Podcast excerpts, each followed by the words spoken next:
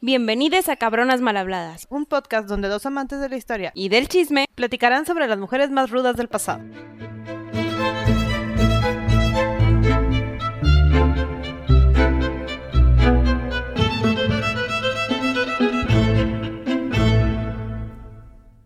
Hola Gaby. Hola Sandy. ¿Cómo estás, Gaby? Pues no me he tomado mi café, entonces no te prometo nada. Tómatelo. Ahí está, un vaso muy grande de café. Excelente. Pues dinos, Gaby, ¿de quién vamos a hablar hoy? Hoy es una mujer que honestamente yo no sabía que existía. Muchas horas de investigación después se llama Isabel Barreto. Isabel Barreto es correcto y créanlo o no, esta mujer fue la primera almirante, bueno, la primera mujer en ser nombrada almirante de una tripulación Bastante grande, ¿eh? Sí. Digo, vamos a decir el número más al rato, pero... y, y es también reconocida por haber cruzado en esas épocas que fue que siglo XVI. Sí. Este, en haber cruzado la mayor distancia en barco. Sí, leí por ahí 20 mil kilómetros. Hay otros que dicen 40, entonces No hay muchos datos. por ahí. Lo que se sabe es que fue la mayor distancia y más lo podemos, o sea, visualizar muy bien cuando veamos el mapa eh, del mundo.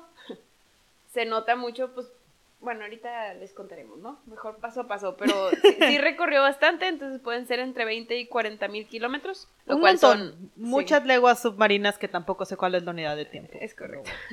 Espacio, no sé.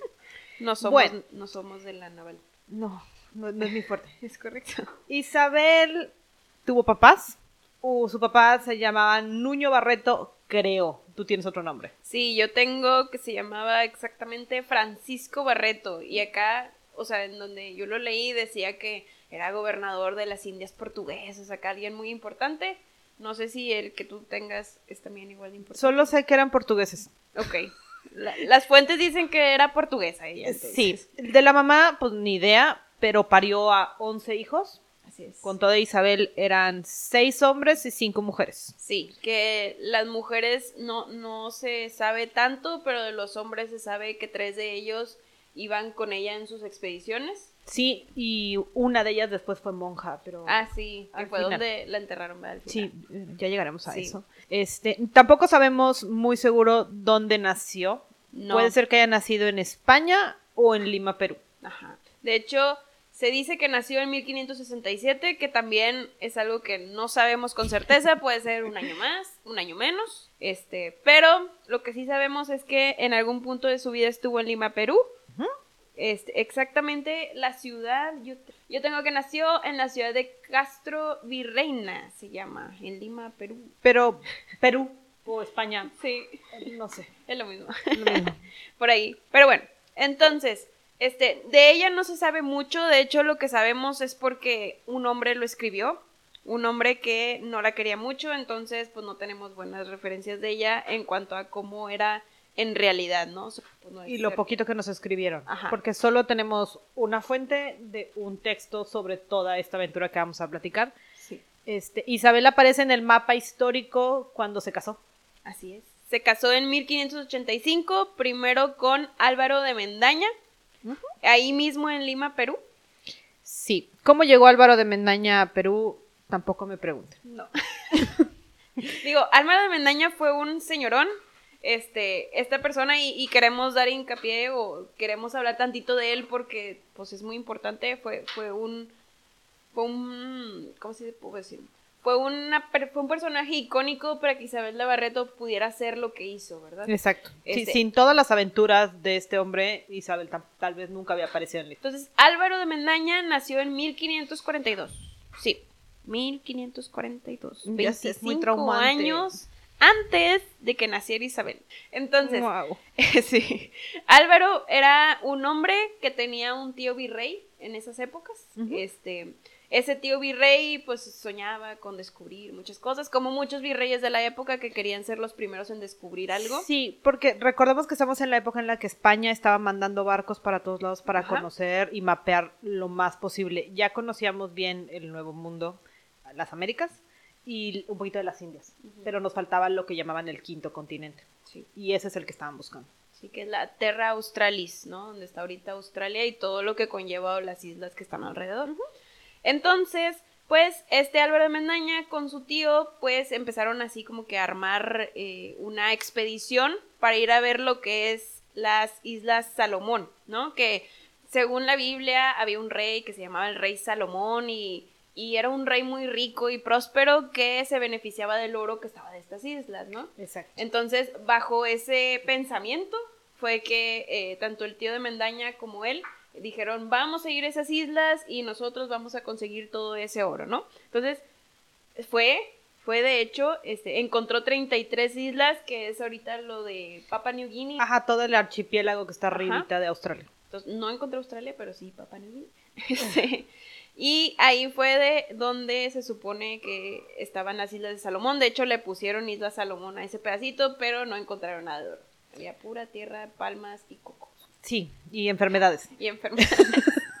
para ellos y para los nativos de ahí, ¿no? Ey, pero la Biblia dice que en esas islas encontraron oro y construyeron el templo de Jerusalén y demás. Pura farsa. Pura farsa. Muy bien, entonces imagínense, este Álvaro de Mendaña pues va y no ve nada, entonces se regresa, solo se queda con la cosa de que, oye, yo las descubrí y aquí está el nombre de la corona española, ¿no? Porque Álvaro era español. Pues ahora sí empieza a mendigar por más dinero, porque quería hacer una segunda expedición, porque su objetivo... Porque teníamos que encontrar la Terra Australis. Ajá. Este, que luego hablaremos en otro capítulo de esta Terra Australis, porque pobre gente nativa de ahí, los aborígenes de ahí sufrieron Tú sabes más a la de eso N que yo. potencia, entonces luego hablamos de esa parte. Pero al final quería conseguir financiamiento y ahí yo creo que en algún punto fue cuando llegó a Lima, Perú, para ver qué conseguía, qué no, y fue no. Sí, así conoció a Isabel y parte del dinero que invirtieron para toda esta nueva travesía era la dote de Isabel. Y las dotes van a ser un tema súper importante durante todo este podcast. Dicen que eran como cuatro mil eh, ducados de oro o más, pero mira, les alcanzó para hacer cuatro barcos, entonces poquito no O sea, el papá era rico de este chavo. Sí, Y cómo no se sabe tanto, era sí, muy rico. El chiste es que aquí vemos un poquito de cómo era Isabel. ¿No? Isabel supongo que era muy aventurera porque dejó que su esposo gastara todo su dote en barcos. en barcos para, Para- ir a un lugar desconocido. Ajá. Entonces ahí se ve donde puede ser ella muy intrépida o donde podemos intuir que le gustaba mucho la aventura. Sí, y también hay, hay unos cuantos escritos que encontré que dicen que ella lo que quería era ser rica. Porque pues su familia no era tan acomodada. No estamos hablando de la alta nobleza, ellos nunca viajaron a Nuevo Mundo y demás. Ellos querían conseguir algo que los que les diera más dinero.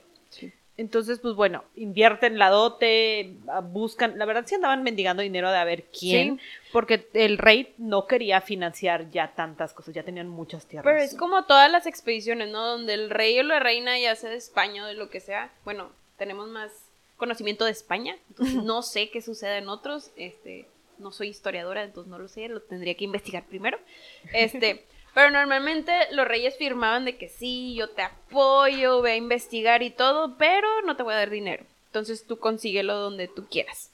Sí, digo, la corona tampoco tenía tanto dinero, Ajá. o sea, venimos de tiempos de guerra y cambios de la corona, entonces, pues sí, Fernando sí, y no era el, mm, como el conquistador que fue su abuela y su mamá y toda la historia, o sea, ya tenemos como 200 años de que encontraron América, ¿no? Sí, de que han estado mandando gente. Muy bien, entonces, ahora sí nos vamos en camino a que ya consiguieron los barcos y comienza la expedición, la- la expedición, ¿verdad, Gaby? Sí, vamos camino a la Salomón con el plan que tiene Mendaña, con los pocos artefactos que tenga para poder navegar hacia el vacío que es el Pacífico. Ajá, entonces el mapa.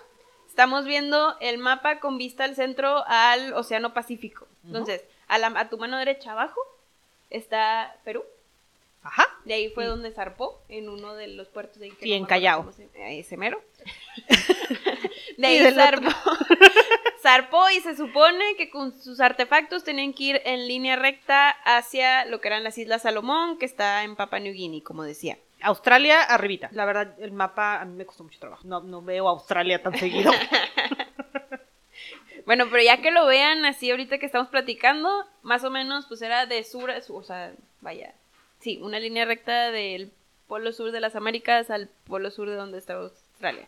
Este, entonces, pues imagínense que ya se arman de valor, van y comienza la expedición. Antes de decir qué sucede en la expedición, aquí había gente importante que aparte de Mendaña e Isabel, estaban adentro del barco, ¿verdad, Gaby? Sí, llevábamos gentes encargados del mar, pues, gente que sí sabía del mar, gente que sabía de la guerra, porque acuérdense que conquistadores, entonces vamos a poblar otro lugar, y llevábamos gente encargada de la comida.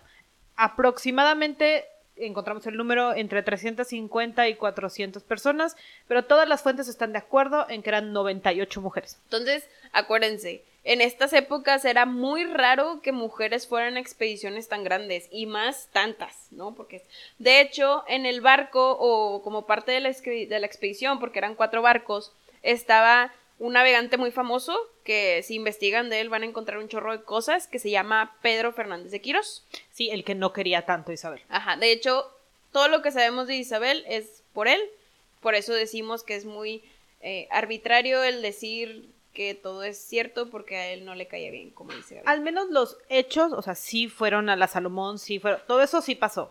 Que era déspota y cruel y demás, ahí sí ya Ajá, no. que mataba y torturaba a la gente, no lo sabemos.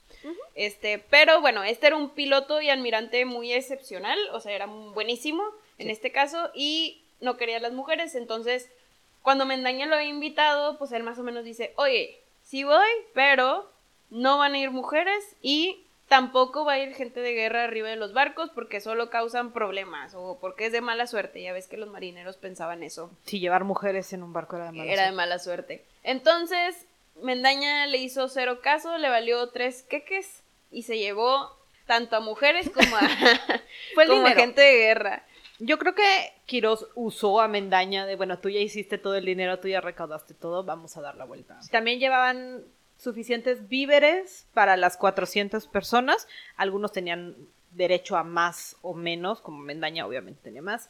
Eh, llevaban agua dulce, comida y vino y ahí se lo iban tornando. A veces tomaban agua, a veces tomaban vino. Y así pasaban los días. Meses. Meses. Meses. Eh, Entonces, ahora sí, ya más o menos explicamos quién estaba en el barco, qué tenían en el barco, comida, etcétera. A mitad de camino, lo que sucede es que entran en una crisis existencial. Nos perdimos poquito. Sí, acuérdense que en esas épocas tenían instrumentos de navegación, pero eran pues muy obsoletos, no servían tanto como los que tenemos ahorita, claramente. No, y las cartas que tenían para poder llegar a las Islas Salomón solamente se hicieron una vez. Ujú. O sea, este viaje no era común. Sí. Ni cómo llegar, ni a quién pedirle instrucciones en el camino. Aparte era larguísimo. Entonces, a mitad de camino ellos pensaban que ya iban a llegar a las Islas Salomón, no lo sé por qué, literal, se- o sea, estaban en medio del Océano Pacífico y según ellos no encontraban las Islas Salomón que estaban todavía al otro. Pero según este ellos ya habían llegado. Y se estacionaron en unas islas porque vieron tierra y había que aprovechar porque necesitábamos agua y Ajá. algo de comida. Entonces bajaron. Eh, Mendaña se dio cuenta que no estaba en la Salomón porque las personas a las que se encontró ahí, porque sí, sí había nativos, no hablaban el mismo idioma o la misma lengua y no se parecían a lo Sí. que él recordaba. De hecho, esto fue en julio de 1595. Entonces, la expedición empezó, de hecho, en 1595. Entonces, ya estamos a mitad de año aquí. Llevamos Este, como tres meses sí. navegando a la mitad del Pacífico. Pero qué chistoso, ¿no? O sea, como ellos tan experimentados decían, ah, sí, en tres meses voy a llegar a Salomón. Claro que no. Estaban a mitad de camino. Pues yo creo que se inventaron el número. Estaban bien desesperados. Dijeron, no, llevamos aquí seis meses. Ya llevan un buen rato. Le ponen las islas marquesas a estas nuevas islas que encontraron. Porque obviamente si ya las encontré les voy a poner nombre. Claro. Va. y el- hay una también a que le pone Santa Isabel, ¿no? Sí, pero ese ya es después, ya que Ya. llegan, ya que llegan a, A las que a las siguen, islas a las que sí buscaban. Sí. Entonces, pues ya vieron que no había nada en esas islas a mitad de camino, desérticas, con obviamente había nativos, pero pues no era su objetivo, ¿no? Entonces, otra vez se subieron al barco y fue cuando salieron a alta mar y aquí hubo un trágico accidente donde perdieron uno de sus barcos. Sí, recordemos que eran cuatro. Ya de los cuatro que teníamos, llevamos tres. De los cuatro que tenía. Exacto. Sí. Entonces se murió uno, se murió un barco. se hundió un barco que se llama Santa Isabel. Después, otra vez, este, pues ya las lamentaron y todo y siguieron adelante y luego llegaron, A lo que le ponen Santa Cruz. ajá.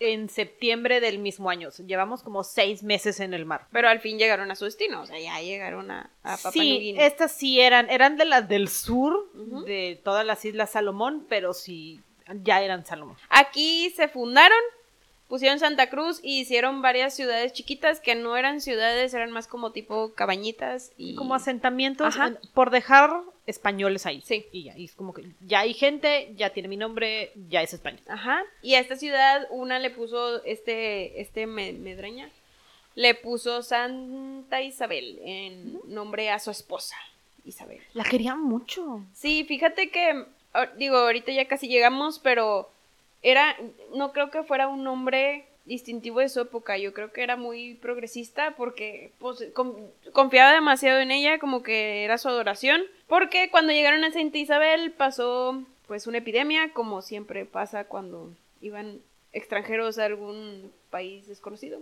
Y un espacio tan tropical. O sea, Aparte. no estaban acostumbrados al sol, la playa, el mar Sí. y todo eso. Bueno, llegaron ahí, se hicieron marqueses del sur ellos solos, Claro, porque tenemos, necesitamos títulos. Ajá. Entonces, ellos reinaban ahí, haz de cuenta, pero una epidemia pasó y Perdimos a Mendaña y a como 40 o 50 personas más de lo que creemos que es malaria. No había muchos registros. No hay registros, obviamente no había quien nos dijera qué enfermedad era, pero por los síntomas que describen, suena que era malaria. Este hombre, antes de morirse y sabía que ya se estaba muriendo, dejó eh, un escrito extraño que es- creo que sí se conserva en su testamento. Le hereda a Isabel de Barreto títulos y todo su dinero y todo lo que tenga.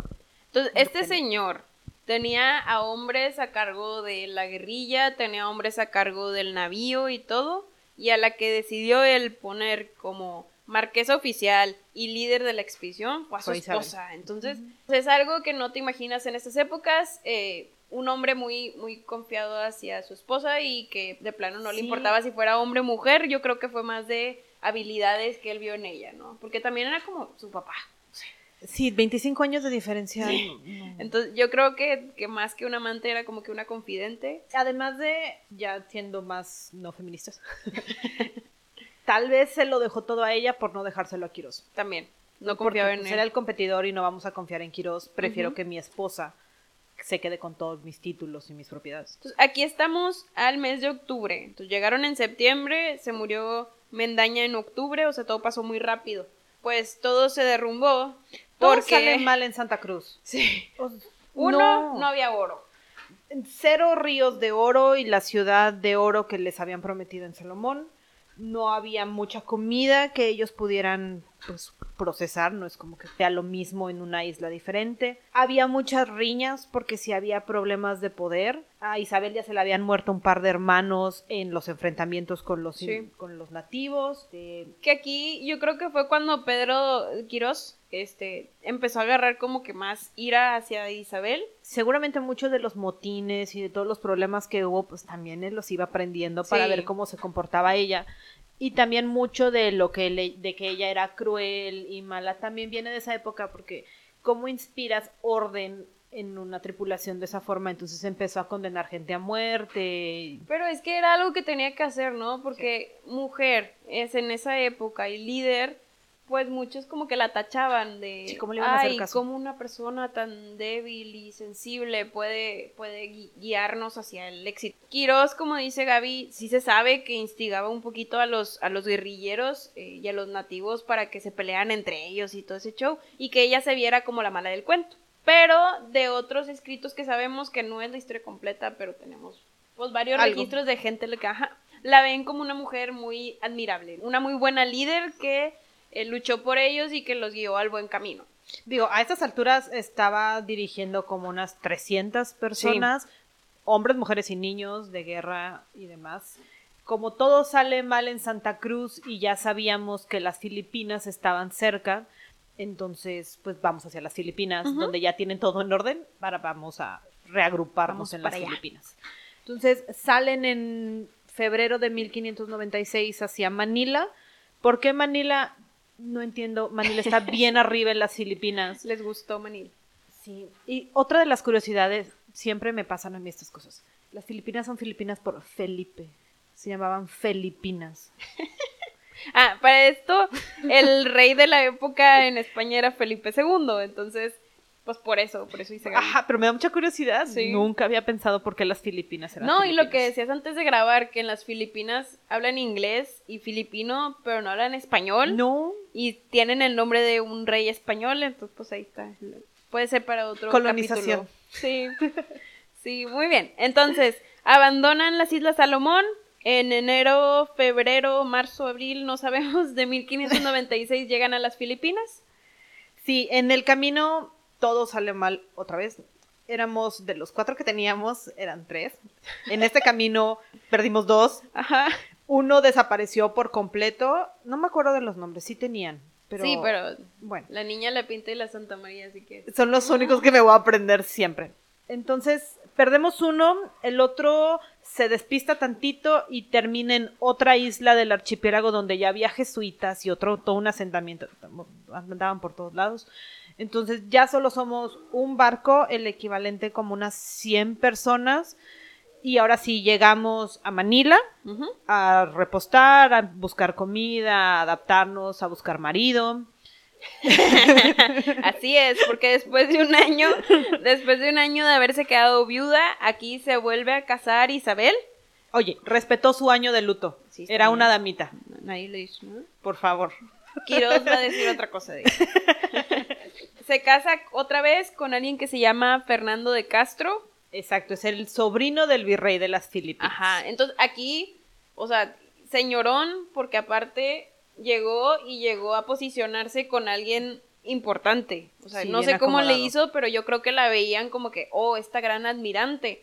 Tengo que dar, o sea, se tiene que casar con alguien. Importante, o sea, hay que darle ajá. los títulos que necesitas. Ajá. Ya es como sobrina del virrey de las Filipinas, marquesa del sur, o sea, tiene varios títulos Sí. y también no fue solo por agua, fue a conseguir riquezas y cosas que, con que regresar a Perú y en su mente después a España. Entonces, se casa y todo, y ahora sí se va de regreso a las Américas. El plan es llegar a Perú otra vez en línea recta desde Manila hasta el Nuevo Mundo.